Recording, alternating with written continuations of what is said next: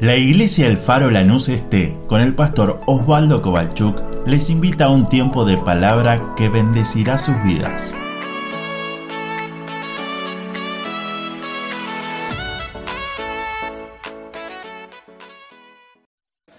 Abra su Biblia, por favor, acompáñeme. Segundo libro de Corintios. Cuando Ale dijo Corintios, dije, uy, me vas a sacar el versículo. Y como siempre decimos, siga conectado a través de las redes sociales de la iglesia para ir enterándose de todas las actividades que van surgiendo día a día a través de cada uno de los departamentos y a través de cada una de las actividades que tiene la iglesia. Segunda de Corintios, capítulo número 13. Vamos a leer el último versículo de la carta. Segunda de Corintios, capítulo número 13, y leemos el versículo número 14, la forma en que Pablo se despide de la iglesia que estaba en Corinto. ¿Lo tiene? Vamos, segunda de Corintios capítulo 13, verso 14, dice así, la gracia del Señor Jesucristo, el amor de Dios y la comunión del Espíritu Santo sea con todos vosotros. Amén. Vamos de vuelta. La gracia del Señor Jesucristo está hablando de Dios Hijo. El amor de Dios y la comunión del Espíritu Santo sean con todos vosotros. Amén. Disfrutar la gracia de Dios. Gracia significa regalo no merecido o favor no merecido. Eso de que Él haya muerto en la cruz ocupando nuestro lugar para que nosotros hoy podamos ser y disfrutar, ser llamados hijos de Dios porque alguien pagó el pecado, el precio del pecado por nosotros. A veces decimos tan livianamente la salvación es gratis y es verdad, es gratis porque no hay que pagar. Tampoco es por obras para que nadie pueda decir, bueno, yo hice tanto, entonces merezco esto o lo otro, sino que dice la gracia. Ese regalo que Dios nos ha dado de ocupar nuestro lugar en una condenación, porque la paga del pecado es muerte, pero Él murió por nosotros. Él abrió sus brazos, ese Dios como lo tenemos en Juan capítulo 3, verso 16, que lo sabemos de memoria, porque de tal manera amó Dios al mundo a veces nosotros le decimos, mi amor, te amo porque cocinas bien, ¿no? Te amo porque sos lindo, porque sos linda, porque tenés plata. ¿Cómo nuestro amor se condiciona ante circunstancias? Pero el amor de Dios fue pero tan, tan, tan grande. Nos amó de tal manera que nos permite hoy ser sus hijos. Nosotros que estábamos lejos, que estábamos perdidos en nuestros delitos y pecados, dice la Biblia. Él nos sacó de las tinieblas a su luz admirable. Pero termina hablando la comunión del Espíritu Santo. Y ponía, me ponía a pensar, ¿cuál es tu experiencia con el Espíritu Santo? El lema que tenemos para este año es dependiendo del Espíritu Santo. Y todos estos días estamos hablando de la primera parte, que es guía. ¿Cuál es tu experiencia? ¿O será que, como lo decía antes, solamente usamos al Espíritu Santo para levantar la mano y decir, canto un aleluya? Él es mi Dios, es el poderoso, y levantamos las manos y lo exaltamos y está muy bien. Pero el lunes cuando nos pasan las cosas que nos pasan, otro dice, no, no, yo simplemente sentí como un viento que pasaba y traía un aroma. Y quizás cada uno de nosotros podemos contar nuestra experiencia. Y a lo largo de la Biblia encontramos que el Espíritu Santo se manifiesta de muchas formas. Se manifiesta como ese viento suave, ese viento recio, dice Hechos capítulo 2, verso 1 o 2. Ese viento que los que estaban ahí sintieron y, fueron todos llenos del Espíritu Santo. En otros pasajes podemos encontrar como el fuego que purifica las vidas. En otro lugar podemos encontrar como el agua que da la saciedad al sediento. Podemos encontrarlo como el aceite que cura heridas. Será simplemente eso el Espíritu Santo. La Biblia dice que cuando nosotros conocemos a Dios, el Espíritu Santo ya empieza a trabajar en nosotros porque nos hace comprender y entender la necesidad que tenemos de un Dios salvador. mismo da testimonio a nuestro espíritu de que somos hechos hijos de Dios. El propio Espíritu Santo que mora en nosotros, ustedes. Pero el apóstol Pablo sigue diciendo, acuérdense, que ese Espíritu Santo que Dios dio a la iglesia habita en cada uno de ustedes. Porque la palabra en 1 Corintios capítulo 6, verso 19 dice, vuestro cuerpo es templo del Espíritu Santo. Vuestro cuerpo es templo. Vos te movés un lunes llevando al Espíritu Santo adentro. Te movés un mar. Me apasiona estudiar los reyes de la antigüedad y, leía la historia de Josafat. Josafat, simplemente para hacer una síntesis, y saber a dónde quiero llegar, si estudiamos la vida de David, David reinó por 40 años, siguió su hijo llamado Salomón, otros 40 años más. Y luego el reino se divide. Diez tribus se van al norte o se quedan, mejor dicho, las diez tribus del norte se agrupan y se llama Israel, y las dos tribus del sur se agrupan y es llamada Judá, Judá y Benjamín. El linaje de David, después de David sigue Salomón su hijo, y cuando el reino se divide, el que queda en el reino del sur se llamaba Roboam, el hijo de Salomón. Empezó a seguir esa misma línea o el linaje de David, que después iba a llegar hasta el Mesías que iba a nacer de una virgen. Ahora ese reino dividido, por un lado, continúa la historia de Rehoboam, las dos tribus del sur. Después de Rehoboam sigue el hijo que se llamaba Abías, sigue el nieto que se llamaba Asa, hasta llegar a su hijo que se llamaba Josafat. Y por el otro lado, las diez tribus del norte que se agrupaban y que fue formado Israel como lo conocemos. Empezó el hombre Jeroboam a gobernar esas diez tribus.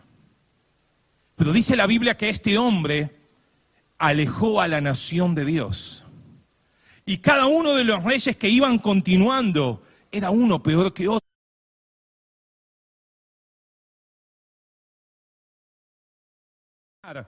alimentaron unos dioses, unos ídolos, para que la gente no vaya a adorar a Jerusalén. Y uno tras otro que seguían en esa dinastía, iban alejando a la nación de Dios, hasta que llegó un hombre llamado Acab, y usted lo va a conocer por todas las historias que habla la Biblia, un hombre perverso, un hombre que alejó tanto a la nación a Dios porque adoraban a esos dioses que Dios había dicho que no adoren a Baal, a Astera y tantas otras, a Cera y tantos otros. Pero vuelvo a la historia de Josafat. Lo puedo encontrar en Segunda de Crónicas, por ejemplo, la historia a partir del capítulo 17. Me gusta porque Dios empieza a hablar de, de quién era Josafat. Y le dice, es un hombre que Jehová estuvo con Josafat, porque anduvo en los caminos de David y no buscó a los Baales en su reinado. Verso 5 del capítulo 17 de Segunda Crónicas dice, Josafat fue confirmado en el reino porque Dios estaba con él. Más, ese Josafat se preocupó para que todo el pueblo sea enseñado a través del libro de la ley lo que Dios quería decir a la nación. Ese Josafat vio la mano poderosa de Dios porque le dio victorias por donde iba. De hecho, todas las naciones de la vuelta conocieron que el Dios de Josafat peleaba por ellos. Pero el último versículo de la historia de Josafat me llamó la atención porque decía, pasadas estas cosas, todo esto es lo que estábamos hablando, Josafat trabó amistad con Ocosías. usted me va a decir, ¿quién era Ocosías? No lo tengo en mi muro. Ocosías era el hijo de Acab y de Jezabel. Josafat empezó espectacular hizo un montón de cosas, Dios le dio victoria. De hecho, enseñó al pueblo la ley de Jehová. De hecho, Dios le daba victoria donde él se movía. Las naciones de a la vuelta sabían que el Dios de Josafat era un Dios que daba victoria. Pero en un momento, pasadas todas estas cosas, fue a hacer amistad con el hijo del rey del reino del norte. ¿Y por qué digo esto? Porque la Biblia se encarga de seguir contando y decía, el cual, hablando de Ocosías, era dado a la impiedad. De hecho, Josafat trabó tanta amistad con Ocosías que emprendieron un negocio juntos y era construir naves para ir a Tarsis. Pero Dios que todo lo sabe, Dios que sus ojos están sobre todos, le manda a un profeta llamado Eliezer y le dice Josafat, por hacer negocios con un hombre que se dedica a la impiedad, por hacer negocios con Ocosías, tus obras serán destruidas. Y de hecho, las naves, dice, se rompieron antes de llegar a Tarsis. De mientras que Josafat hacía negocios y trababa amistad con Ocosías, el hijo de Acab del reino del norte.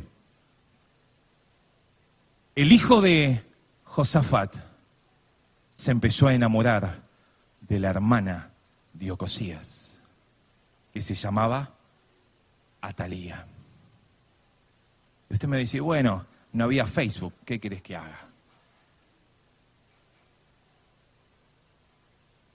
De mientras que Josafat hacía negocios con Ocosías y empezaban a trabar amistad, su propio hijo, que se llamaba Joram, el hijo de Josafat, se empezó a enamorar de la hermana de Ocosías, que era la hija de Acab. Y uno dice, bueno, pero la vida es así, uno se enamora. Pero esa decisión de juntarse y de trabar negocios había sido profetizada por Eliezer diciéndole, no fue una buena decisión.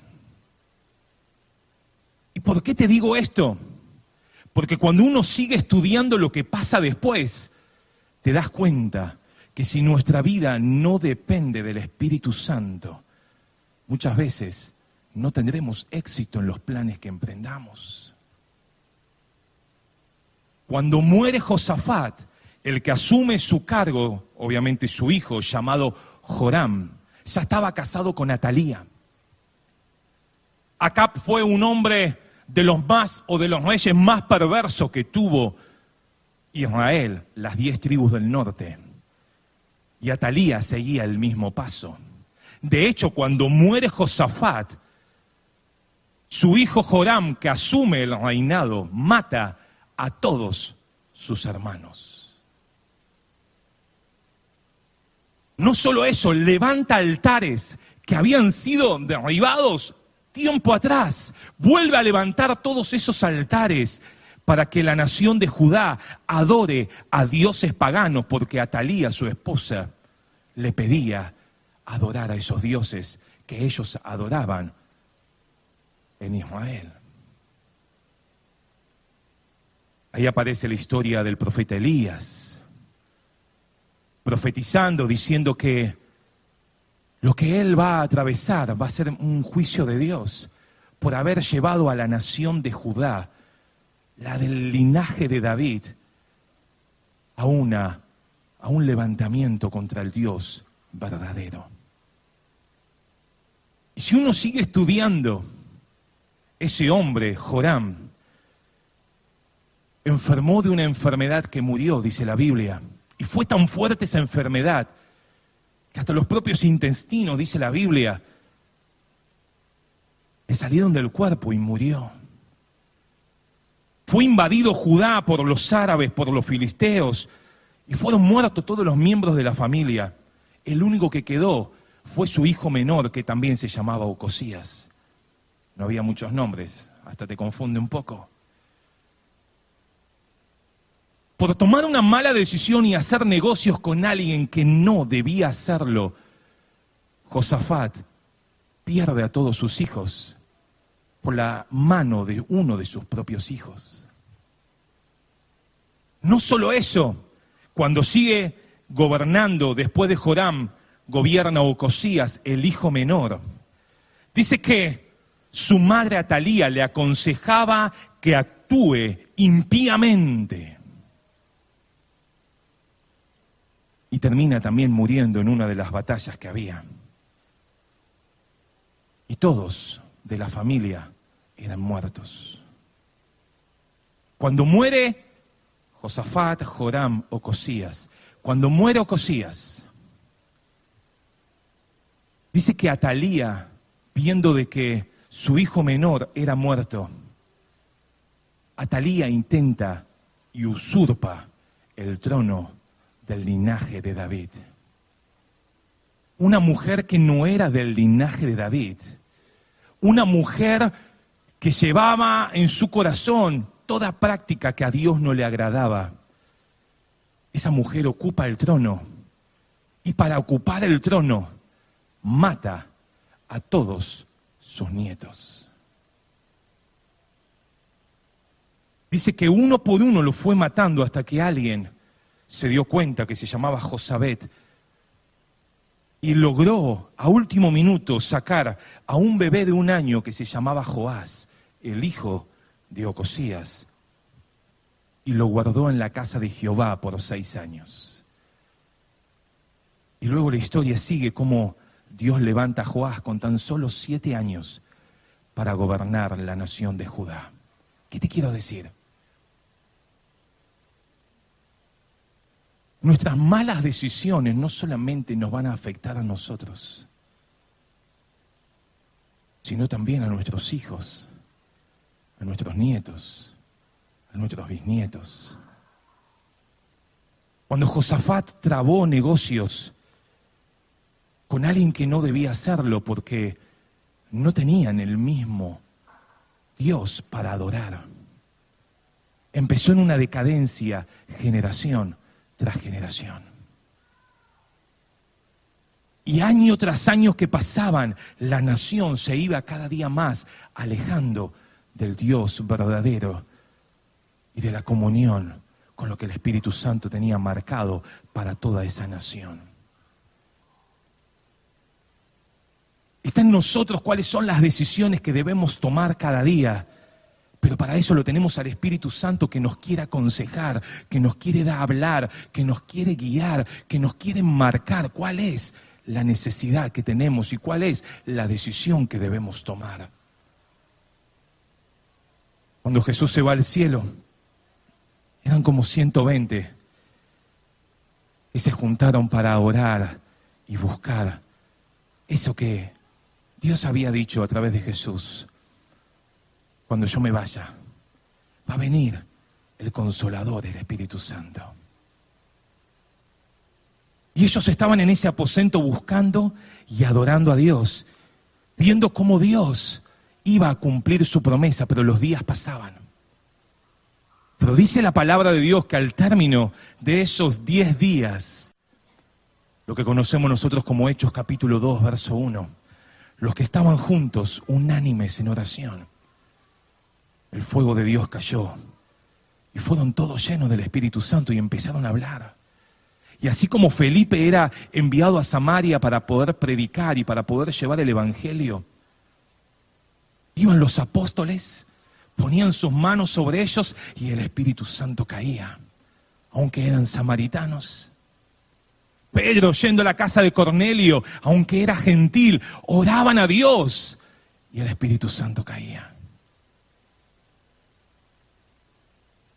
Querida iglesia, hoy con quién estamos juntándonos? ¿Será que nuestra pasión por el Espíritu Santo es tan fuerte que no lo dejamos aquí cuando nos vamos el domingo en el culto? Tarde o temprano esas atalías que se nos van pegando van a hacer que usurpe el trono de nuestro corazón. Quizás al principio empiece, ¿me acompañas? Al principio quizás empiecen muy a la distancia. Después quizás empiecen a tener más influencia sobre nuestra familia. Hasta llegar a ocupar el lugar en el corazón y nos lleva a desviarnos de Dios. ¿Será que Josafat se imaginó lo que iba a pasar generaciones después que él no estaba? Sus hijos muertos por su propio hermano, sus nietos, bisnietos muertos por la propia abuela, por desviar su corazón y permitir que una talía gane el lugar en cada uno de ellos. Quizás vos decís, bueno, pero ¿Quién va a saber si yo estuve fritando algo en mi casa antes de venir a la iglesia o no? Cuando uno llega a un lugar y siente ese olor a frito, uno dice, quizás no hace falta, estaban en la casa. El olor quedó impregnado en cada uno. Y uno lleva ese olor, aunque quizás no lo quiera, aunque quizás uno no se dé cuenta. Judas estaba con Jesús hacía milagros. Disfrutaba la presencia de Jesús caminando en medio de la gente. Sin embargo, en el corazón de él fue enfriándose de poquito, de a poquito. Miraba como quebraban un perfume y decían, si tan solamente lo hubieran vendido, hubiéramos tenido más plata para evangelizar. Y la Biblia dice, no era que se preocupaba por los pobres, sino porque él sustraía de la bolsa del dinero. Cuando hablamos de Judas nos acordamos del besito esa noche traicionando a su maestro. Pero ese beso fue la evidencia externa de algo que ya había sucedido mucho tiempo atrás. A veces decimos, uh, cayó en pecado. Y el pecado no se cae de un día para el otro y de pronto caí. Es de a poquito, de a poquito y permitiendo que Atalía vaya manejándonos. Que Atalía vaya moviendo las fichas dentro de nosotros. Hace un par de sábados atrás estudiamos el Salmo 23 y terminaba diciendo, mi copa está rebosando. Pero cuando el pecado empieza a ganar nuestro corazón de a poquito, va pinchando la copa para que esa copa no rebose. Ese aceite se va drenando. Y de pronto nos damos cuenta que ya el trono de nuestro corazón ya no está la comunión con el Espíritu Santo. Quizás estamos bajo la gracia, quizás tenemos el amor del Padre de la comunión con el Espíritu Santo se quebró. Quizás Judas antes disfrutaba el haber sido llamado por Jesús para estar con Él. Habían sido enviados con autoridad para echar demonios y sanar enfermos. Que podamos decirle, Señor, quiero anhelar conocerte más. Porque quiero ser como uno de esos discípulos. Que aunque quizás lloraban porque Jesús se había ido, pero tenían una promesa que quédense en Jerusalén hasta que sean investidos del poder de lo alto.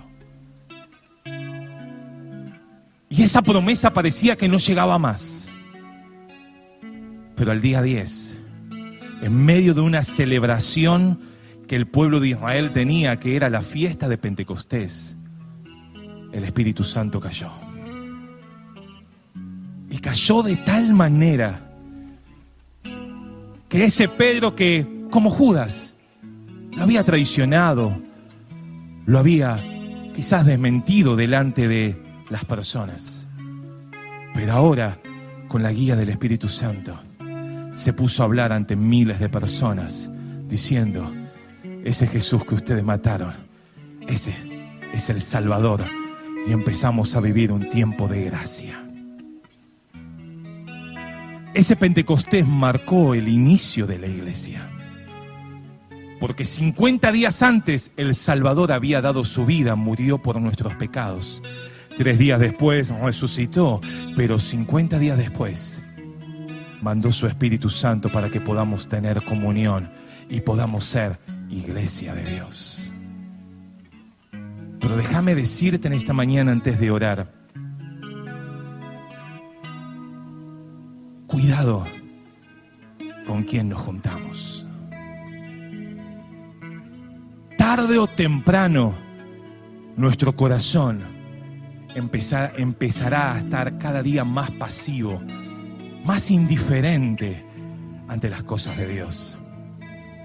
Si nos juntamos con personas que o situaciones que nos llevan a que nuestro corazón cada vez se aleje un poquito más de Dios, tarde o temprano terminaremos traicionando lo que hemos creído. Y Atalía usurpará el trono del corazón. Pero si al contrario, cada mañana que nos despertamos o cada noche que nos acostamos o cada mediodía que estamos en comunión con Dios, le decimos, Señor, quiero conocerte más. El Espíritu Santo que mora en vosotros os anhela celosamente, dice la palabra. Si hay alguien que quiere pasar tiempo con la iglesia, es el Espíritu Santo. Si hay alguien que está desesperado para poder bendecir y usar a sus hijos, es el Espíritu Santo. Los discípulos se agruparon para esperar la promesa. Y una vez que tenían la promesa, dice la Biblia, fueron esparcidos para llevar el Evangelio a donde estaban, donde Dios los marcaba. Iglesia, unámonos para anhelar conocer al Espíritu Santo cada día más. El Espíritu Santo dice la Biblia que cuando uno lo acepta el Señor, el Espíritu Santo ya viene a morar en nosotros. Eso lo hace Dios. Lo que depende de nosotros es conocerlo cada día más y experimentar lo que Él tiene para darnos a cada uno de nosotros. ¿Hace cuánto no estás clamando para que Dios dé dones a su iglesia? ¿Hace cuánto no estamos clamando para que Dios bautice con su Espíritu Santo y fuego? Pero pastor, eso quedó allá. Es para hoy también la promesa. Es para este tiempo, es para este año que podamos decirle, Señor, Ayúdame a saber con quién juntarme y con quién no. Quizás puedan ser buenos negocios, pero no están aprobados por Dios. Quizás para nosotros sean las mejores compañías, pero el fondo va a ser una destrucción de toda la familia. Que podamos decirle, Señor, anhelo conocerte más para no equivocarme en el día a día. Y como te dije al principio, el Espíritu Santo no es solamente para cantar en la iglesia. No es solamente para abrir la Biblia el domingo y ver lo que va a predicar el que va a predicar. Sino que es para poder disfrutar su compañía cada día de la semana. Si todavía no experimentaste disfrutar al Espíritu Santo, te invito y te invitamos como iglesia a que no haya un día que te acuestes sin decirle, Señor, no quiero vivir de teorías. Lo que dice tu palabra, lo quiero experimentar en mi corazón. No me quiero ir alejando poco a poco, poco a poco. Y cada día ser más indiferente. Al contrario, quiero acercarme cada día y disfrutar poder conocerte más. ¿Se anima a cerrar sus ojos en esta mañana? Yo no sé quién será tu Atalía. Yo sí sé quién es mi Atalía, cuáles son las decisiones que debo dejar o cuáles son las circunstancias que tengo que hacerme a un lado. Y lo bueno que hoy está el Espíritu Santo en medio de nosotros. Para poder traer luz y guía. Porque Él quiere levantar una iglesia guiada y dependiente del Espíritu Santo. Que si hay que ir a una Samaria, que no tengamos prejuicios para ir a una Samaria, porque allí también hay otros que están esperando ser llenos del Espíritu Santo. Pero querido joven, querida jovencita, querido matrimonio, querida familia, cuidado con quién pasamos tiempo en la semana. Cuidado con quién trabamos amistades.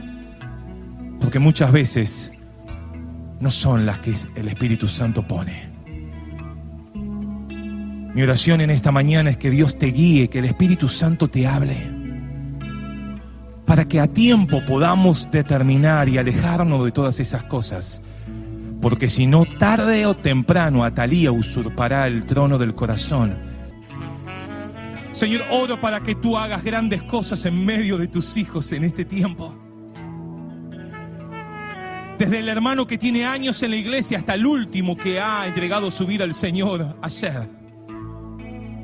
Señor, manifiesta tu gloria en medio de cada uno de los cuartos, en cada uno de los hogares. Señor, que podamos disfrutar, aprender cada día más, conocerte. Disfrutar esa comunión contigo, Espíritu Santo, aunque los tiempos sean difíciles. Señor, oro para que tú levantes una iglesia apasionada por ti, Espíritu Santo. Jóvenes que van a saber hacer buenas compañías. Jóvenes que van a aprender a tener buen noviazgo. Matrimonios que van a saber hacer buenas compañías. Familias que van a saber hacer buenos tratos de negocios. Porque cuando tú estás en un hogar todo es distinto. Cuando dependemos de ti, tú guías y logramos llegar a la meta a ese lugar que tú prometiste para cada uno de nosotros. Levanta una iglesia con poder, Señor. Levanta una iglesia llena del Espíritu Santo. Jóvenes que aún en lenguas levanten y den palabra de Dios. Aún, Señor, ministros llenos del Espíritu Santo. Hombres y mujeres en el área que se desenvuelvan llenos de la gracia de Dios. Porque aprendimos a disfrutar la comunión con el Espíritu Santo. En el nombre de Jesús. Amén y amén. Gracias a cada uno de los que ha estado acompañándonos en esta transmisión.